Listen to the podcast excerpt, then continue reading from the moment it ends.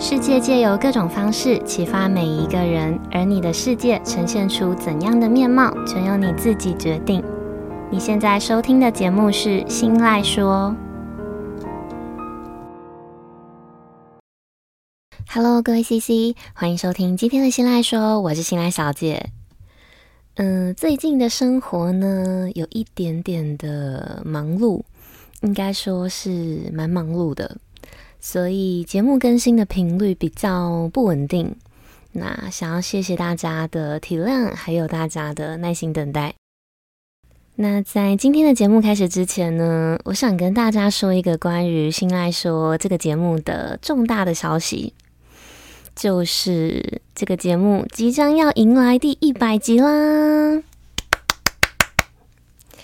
好，虽然相较于别人呢，我更新的速度偏慢一些，从原本的周更到现在的双周更，有时候可能还会呃延后。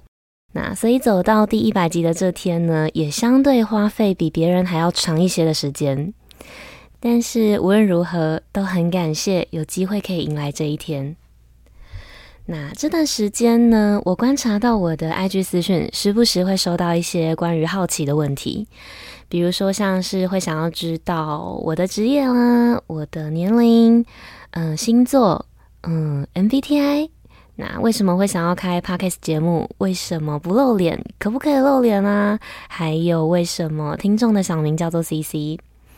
那可能还有一些收听集数，嗯，没有很多的一些新加入的 CC，会想要知道我口中还有我文字里面常常提到的大叔是我的男友吗？还是是老公？大叔的职业，大叔的年龄，为什么会叫大叔？在一起多久啊？有没有分过手？还有比较像是，嗯、想要知道我对他们的故事的一些想法，嗯、像是分手该怎么走出来啊？该不该离职？等等等等的各种问题。所以第一百集呢，我想要录一集是回复大家所有好奇的 Q&A，还有嗯、所有很常被问到的，我其实已经做过节目分享的嗯、问题，就像是在节目里面跟你们聊天一样，我想要跟你们聊聊关于这个节目，关于常态性的问题，关于我的一切。嗯，天哪，我其实光想到这里呢，就觉得好害羞，好赤裸。好，但是还是想要跟大家分享这个，对我来说，对新爱说这个节目来说，我觉得是一个很重要的里程碑的大事件。所以，如果你对我有各种好奇的疑问，或者是各种你想要听听我，或者是你想要听听大叔的想法的问题，嗯、今天的节目上线之后呢，我会在 IG po 一篇搜集大家问题的 QA 的 po 文。那当然，如果是比较害羞的心灵层面的问题，你想要听听我的想法，那也可以私讯给我，我会评估回复的内容。嗯，如果是短短的，或者是我在之前的集数里面分享过的，那我就会一起加进到下一集的内容里面一并回答。所以今天这集收听结束呢，不要忘了到我的 IG 留言告诉我你的问题。好，那我们回到今天的节目。今天呢，我想跟大家聊聊的主题是价值观。那之所以会有今天想要跟大家分享的这个主题的想法，主要是因为前一阵子呢，我身边真实的发生了一段生活的小插曲。嗯，我觉得直接带大家进入故事，用故事来跟大家分享会比较好理解。那接下来呢，我们依照惯例，把今天的故事主角代称为 CC。OK。今天故事的主角 CC 呢，他是我的挚友，他是我认识很久很久的朋友，是那种只要我们两个人今天下班都还好，都没事做，他就会直接上公司附近一台可以直达我家门口的公车，然后像是回自己家一样。他可以穿梭自如的在我家的各个角落游走跟移动，可以轻松的跟大叔闲话家常，也可以时不时想到就直接打给我索取心灵开导的那种朋友。那当然代价就是他会帮新赖说这个节目贡献不少的故事，所以有时候呢，我其实还蛮感谢他可以带给我源源不绝的灵感的。好，那今天呢，我想分享的就是我这位朋友 CC 的故事。前一阵子的某一个周末的假期 CC 跟我都有一些工作上的事情没有完成，那我们想要利用假日集中精神，把所有待办事项一口气搞定，所以我们就约好了一起到一间咖啡厅工作。那结束之后呢，在一起吃个晚餐，小酌一杯，放松一下。那就在我们两个人的工作都接近快要完成的阶段的时候，CC 他拿出他的手机，点开 Google Map。开始查，等一下工作结束之后要去用餐的餐厅。那不点开没事哦，一点开他就爆气，因为他看到前几天的呃查询的记录，是一家地点在台北市的一家牛肉面店。那 CC 看到查询记录呢，他就立刻点开店家的菜单，然后他把手机直直的插到我的眼前。在还没有描述所有的背景关系啊、原因之前呢，他就急着想要我看看菜单的价位，然后评评理。他想要知道这个价位的牛肉面对我来说算是贵呢，还是算是平价？嗯，那间牛肉面店的价位呢，大概落在一碗大约两百八到三百五之间，不算是非常便宜，但是以店家的地理位置，以店家的知名程度、评价还有用料啊等等的面上，如果把这些都综合一起评估的话，嗯，我觉得虽然不是到很便宜，但是还算是我可以接受的范围内。好，牛肉面很好，没有惹到他。但是让 CC 爆气的原因是，这家牛肉面店其实就是前几天 CC 她跟她的男友出门约会的时候，CC 她刚好提议男友可以一起去用餐的店家。跟男友约会的那天呢，跟我和 CC 这天在咖啡厅的状况其实非常的类似哦，也是两个人在讨论等等行程结束之后可以去哪里吃饭，跟想要吃什么。那所以 CC 他查到了这家牛肉面店，然后他也一样点开了菜单啊，把菜单的页面递给男友，然后问对方吃这家好不好。那当天的男友呢，他看了一看菜单，然后再看到价位，他下意识的脱口而出，他说。哈，好贵哦，我不要。那也就是这句话让 CC 爆气。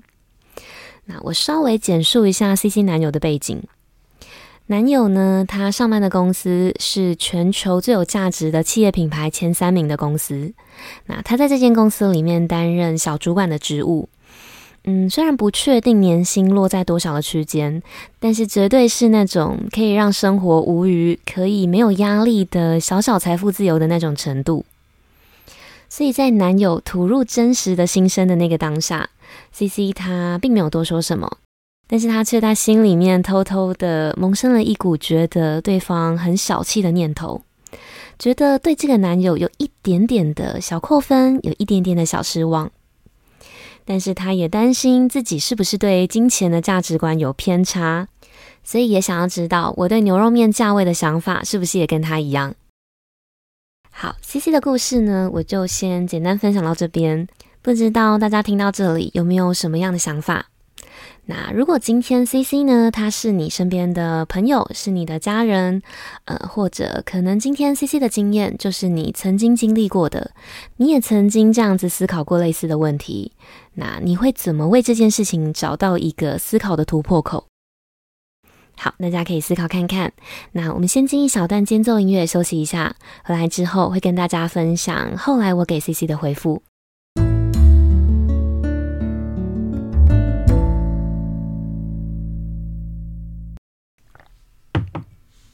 欢迎回来。嗯，其实类似的观念呢，我在之前的集数里面也分享过几次。虽然都是用有一点点不同的切角去分享，但是我觉得本质上、大方向上其实是差不多的。所以如果大家有兴趣的话，在今天的集数结束之后，也可以回头去听听看第六十六集的尊重、第九十三集的理解，还有第九十四集的理解二。好，那我们回到今天 CC 的故事。嗯，我觉得在那个 CC 他气噗噗的当下，我要直接跟他讲道理，好像不是一个可以让他听得进去的时机。所以我突然想到，我好像可以用我们亲身经历的故事让他理解。所以呢，我现场又跟他说了另外一段小故事。我说。嗯，我们不是偶尔也会去酒吧喝酒吗？那台北市的酒吧一杯调酒通常起跳价是大概三百五到四百之间，比牛肉面的价格还要高一些哦。但是酒吧的调酒都这个价位了，那就更不用说是酒吧里面的餐点。一份简单，一份吃起来嗯偏 normal 的一份薯条或者是一份炸物，随随便便少说都要个两百二到三百六吧。那意大利面或者是炖饭之类的主餐，就也要个四百五到五百五之间。那我们从十八岁就认识了。时间的堆叠呢，让我们之间有了相处的一些基本的共识。我们都觉得去酒吧的本质呢，就是想要喝 bartender 调酒的功力。那餐点呢，对我们来说只是垫个位，只是附属品。所以我们会刻意的在去酒吧之前呢，先在酒吧附近找一些平价又好吃的小吃店，先吃饱。甚至呢，有一次我们还为了要去一间很想去、放在口袋名单里面很久很久的酒吧，所以我们硬是定了一个呃比平常还要晚的进场的时间。结果在定位时间快要到之前，附近的小吃店都已经打烊了，但是我们还是坚持要先吃饱再进去，所以最后我们选择了到附近的便利商店，先吃了三明治跟御饭团之类的小食物去果腹。那这个在进酒吧之前，先吃小吃，先到便利商店吃饭团的这个行为哦，或许在有些人的眼里看来是很大神的行为，但是对我们来说，其实只是取舍，只是我们很清楚的知道，在那个当下的我们想要的是什么。好，那现在呢，再换一个角度，回过头来看 CC 的男友的事件。每个人呢，都会因为成长背景、因为经历的事情、因为遇见的人等等的各种的原因，建构起属于自己的价值观。就像是对有一些需要背负一点生活压力的小资族女生来说，她们就可以接受彩妆品买开价的彩妆，但是保养品呢，她们觉得是最直接跟肌肤有接触到的产品，所以会愿意多拨一些预算去买适合自己肤质的品牌。那我就也遇过一个每一个月都精准计算自己在交通费上面只能花多少钱的一个男生，我印象很深很深哦。有一次呢，我跟一群人去聚会，那刚好那一场聚会结束之后，我跟这个男生回家的方向是一样的，所以我们就走在一起。我当下呢问他要不要一起去搭捷运，但是他很坚持要骑 U-Bike 回家。后来在询问之下，我才发现，嗯、这样子的坚持是因为他悠游卡里面这个月的交通费只剩下五块钱，所以他选择骑 U-Bike 回家。那如果单就表面的行为去评断这个男生，嗯、可能多数的人会觉得他很过度节省，或者是觉得他小气。但是实际上呢，这个男生他只是非常的自律，只是他很清楚的知道自己有更远大的目标要先完成。后来我才知道，原来这个男生他的存款早就已经达到了银行 VIP 客户的等级，可以拥有自己专属的理财专员的等级。那他心中那个更远大的目标，其实是他希望自己可以在某一个年纪之前，要买下自己理想地段的房子。所以在回归到 CC 的男友身上。觉得一碗两百八到三百五的牛肉面很贵的这样子的想法，没有谁对谁错，也不能单就这件事情就下定论他是小气的，只是你们对事情、你们对物品的价值观有落差而已。好，那说了这么多，总结我想说的其实只有一句话，就是你可以不认同他人的价值观，你也没有非得要改变自己，变成跟他人一样的想法，但是必须要做到的就是尊重。尊重每一种跟自己不一样的价值观，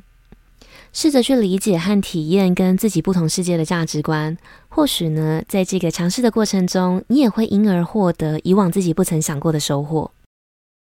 以上就是今天日常这件小事，我想要透过一段生活的小插曲跟大家分享的内容。那希望今天的分享可以带给正在面临价值观冲击的人些许的帮助。